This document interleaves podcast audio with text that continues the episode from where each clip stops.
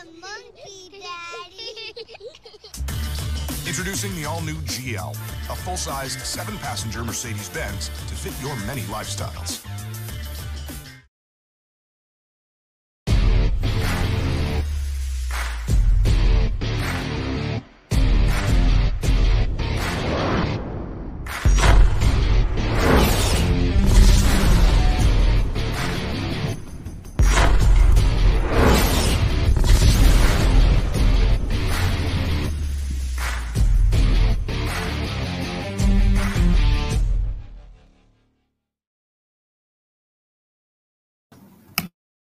Hola, buenas noches, ¿cómo están el día de hoy? Eh, bienvenidos a Brillo de Estrella, la co- videocolumna semanal de pausa de los dos minutos, exclusivamente de este equipo de la estrella que ven aquí, los Vaqueros de Dallas, la mejor franquicia en la historia de la NFL.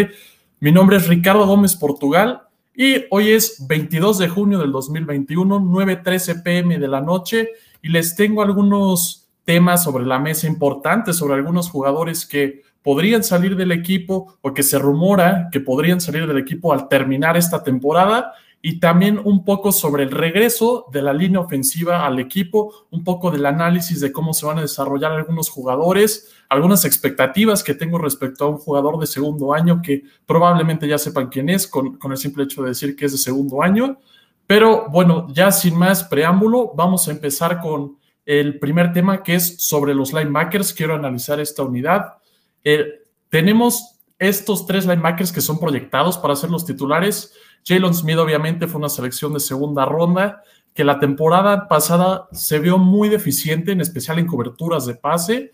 Es un linebacker que es excelente para detener la carrera, pero en situaciones de pase no creo que sea lo mejor. Es un sólido linebacker interior, yo creo que es top 15 sin problemas de la liga, muy seguro tacleador. El único problema que tengo con él, y no sé si estén de acuerdo conmigo los fans de los vaqueros, celebra cada jugada, aunque falle una tacleada, aunque le corren 25 yardas en una jugada, si él taclea, celebra la jugada, eso es lo único que no entiendo de él. Y creo que ningún coach nunca se lo ha hablado.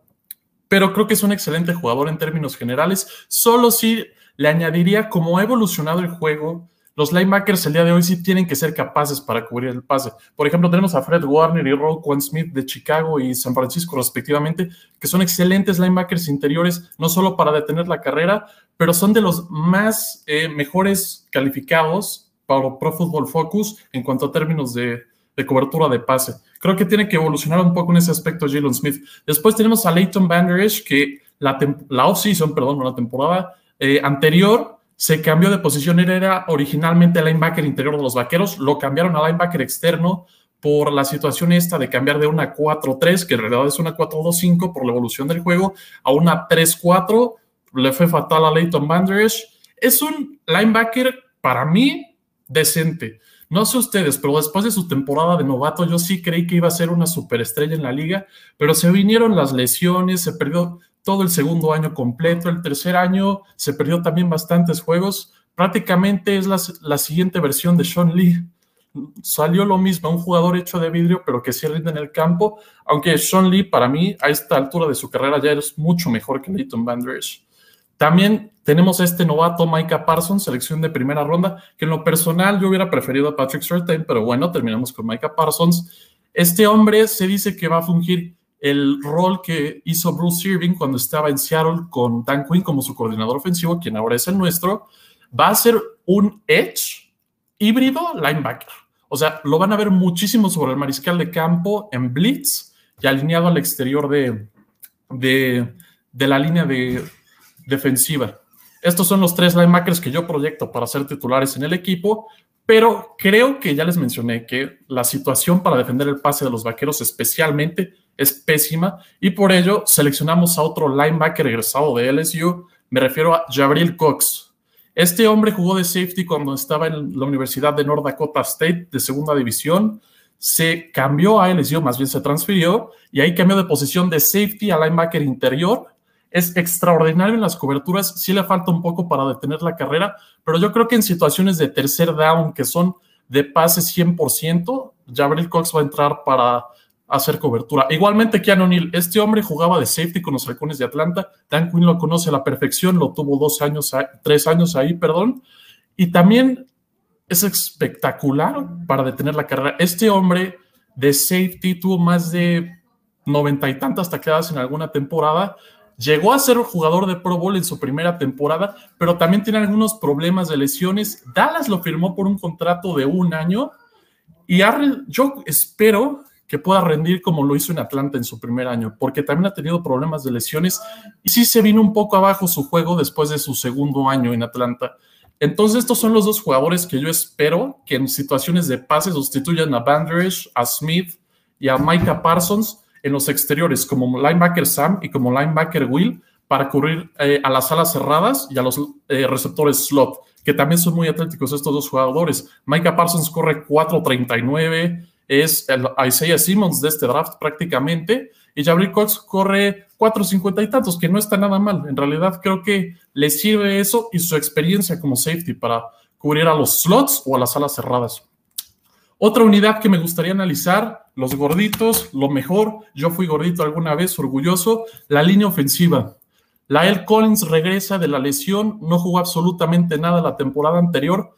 De hecho, Dak Prescott lo mencionó a él, a Tyron Smith, y a Zach Martin como los tres jugadores de los vaqueros más importantes. Estoy de acuerdo. Dak Prescott obviamente lo dice porque le acaban de pagar 126 millones de dólares. Bueno, más bien se los acaban de garantizar. El contrato en sí puede llegar hasta un valor de 160, pero sabe que si se lesiona le van a venir muchísimas críticas. Y estos tres hombres en particular le tienen que hacer la vida más fácil a Dak Prescott dándole más tiempo. El Collins, de los mejores tackles derechos de la liga, fue seleccionado como un guardia. Bueno, ni siquiera fue seleccionado, me equivoqué. Este jugador estaba proyectado para primera ronda, pero tuvo una situación ahí de eh, alguna investigación sobre un asesinato de su novia y ni siquiera fue seleccionado en el draft. Increíble cómo se, se, le volteó la mesa a este jugador. Los vaqueros lo firmaron como agente libre, lo movieron a guardia izquierdo donde empezó su carrera, Posteriormente, tras seleccionar ese número 52 que ven a la derecha de su pantalla, Connor Williams, lo movieron a tackle derecho porque Williams eh, era naturalmente un tackle izquierdo en Texas, que también era muy bien calificado saliendo del draft, pero estaba un poco chico para la posición de tackle. Entonces los vaqueros lo movieron a guardia izquierdo e hicieron la rotación para pasar a la L. Collins como tackle derecho. Zach Martin, creo que no tengo que decir mucho de él. Creo que para varias personas el mejor liniero ofensivo de toda la liga. Junto con Cuento Nelson es debatible que pudiera estar en la conversación de top 2 mínimo. Tyron Smith, un jugador que tiene muchísimas lesiones. Creo que no hay temporada que no se lesione este jugador, pero también es muy importante para, la, para el funcionamiento de la ofensiva. Eh, ya está un poco viejo, tiene 30 años, 31 por ahí. Y el único problema con él en realidad sí son las lesiones. Es un jugador muy consistente, pero en ocasiones críticas de juegos sí tiende a hacer algunos holdings sobre los jugadores. Luego yo no sé si le gusta estar agarrando a los jugadores o qué, pero obviamente es para evadir que, pues que se le pase, ¿no? Y que hagan captura sobre Dak Prescott. Eh, finalmente hay dos jugadores que podrían salir esta temporada, esta off-season, que son importantísimos para el equipo. Ya mencioné uno de ellos, Leighton Bandridge otro es uno de nuestros receptores estelares, eh, Michael Gallup, el número 13. Eh, a ver, primero, antes de empezar con esto, quiero preguntarles, ustedes, si tuvieran que escoger alguno de estos dos, ¿con quién se quedarían? Quiero que en el chat me pongan G si se quedan con Michael Gallup o V si se quedan con Leighton Bandridge. Yo les voy a dar mi opinión. Michael Gallup es mi respuesta. Sin duda me quedo con Michael Gallup sobre Leighton Bandridge. Este jugador es la única amenaza profunda que tiene el equipo y es un duelo muy disparejo en la zona roja para los esquineros. Extraordinario jugador para eh, atrapar el balón 50-50 como se le conoce. No crea mucha separación, pero puede atrapar el balón en tráfico y creo que ha sido muy consistente a lo largo de su carrera. Si algo ha demostrado es progreso. Michael Gallup llegó como una selección de tercera ronda en el mismo draft que Leighton Manders 2018 y no se esperaba que fuera titular tan rápido.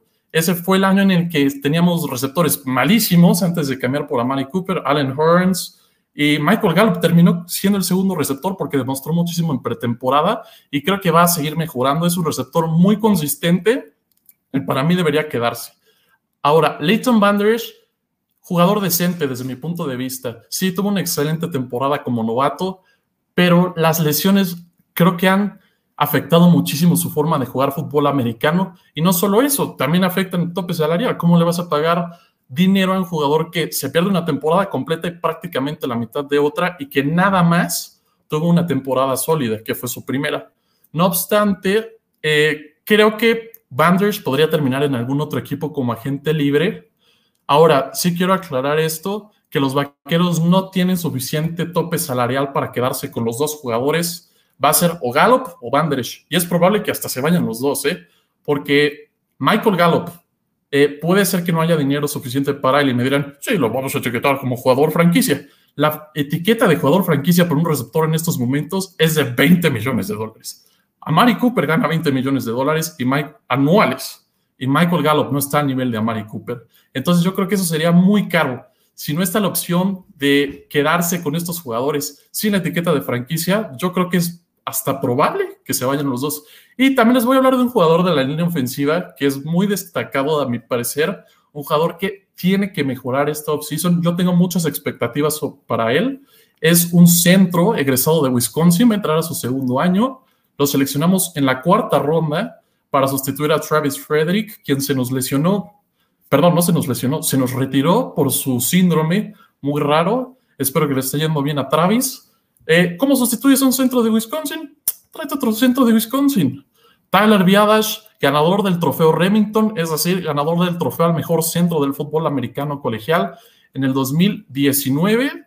Sin embargo, en el 2020 sí tuvo una temporada un poco, un poco, con un nivel más reducido, podríamos decirlo, pero creo que es un jugador bastante sólido, que sí, tuvo que entrar la temporada anterior por la lesión de Joe Looney, que se lesionó, creo que contra Seattle, si no, me, si no me equivoco, tuvo que entrar Tyler Biadash, no lo hizo mal, pero tampoco fue como que wow. Y yo sí tengo expectativas sobre él, fue una selección de cuarta ronda, pero ganó el trofeo Remington en algún punto y hasta en algún momento se proyectaba como una selección de primera ronda. Eso ha sido todo por hoy, espero que hayan disfrutado del contenido de los vaqueros, pero antes de irnos, eh, quisiera saber si hay algún comentario, parece que no, eh, quiero preguntarles si ya vieron la programación de. Ah, punto nos dice F de Only y Gil Figueroa nos dice V o 5, no, no, sé qué quiera decir. Saludos para Gil y para F de Only. Eh, antes de irnos, quiero preguntarles, ya saben cuál es la programación de pausa de los dos minutos en Facebook Live, Twitter Live y YouTube Live. Eh, el lunes a las 6, pausa dos minutos Live NFL Classic, a, a las 8, cuarta y 20, 5 P2M Live NFL, Dolphins México, pausa de los dos minutos live y pausa de los dos minutos live NFL. También no soy el único que hace videocolumnas. Pueden checar la de Rodolfo, de los 49, Rubén, Minnesota, Diego hace de los Broncos, Daniel de Jaguares, Cargadores de Sport, Diego Sotres, Acereros de Manuel y Perfecta Delfinmanía por Israel Guadarrama. También los quiero invitar a que se suscriban a nuestro canal si es que les han agradado las videocolumnas que hacemos, las transmisiones que hacemos de los programas. Eh, también las hacemos en Facebook Live, algunas como pausa de los dos minutos NFL Classic, y que activen esa campanita que ven al, lado de suscritos si es que les gusta el contenido. Antes de irme, también quiero eh, invitarlos a que en los comentarios, si tienen alguna idea de un video respecto al equipo, déjenla ahí, anótenla y la voy a tomar en cuenta. Eso ha sido todo por hoy. Esto fue Brillo de Estrella. Soy Ricardo Gómez Portugal. Me despido de ustedes, gracias por sintonizar el programa y nos vemos el próximo martes.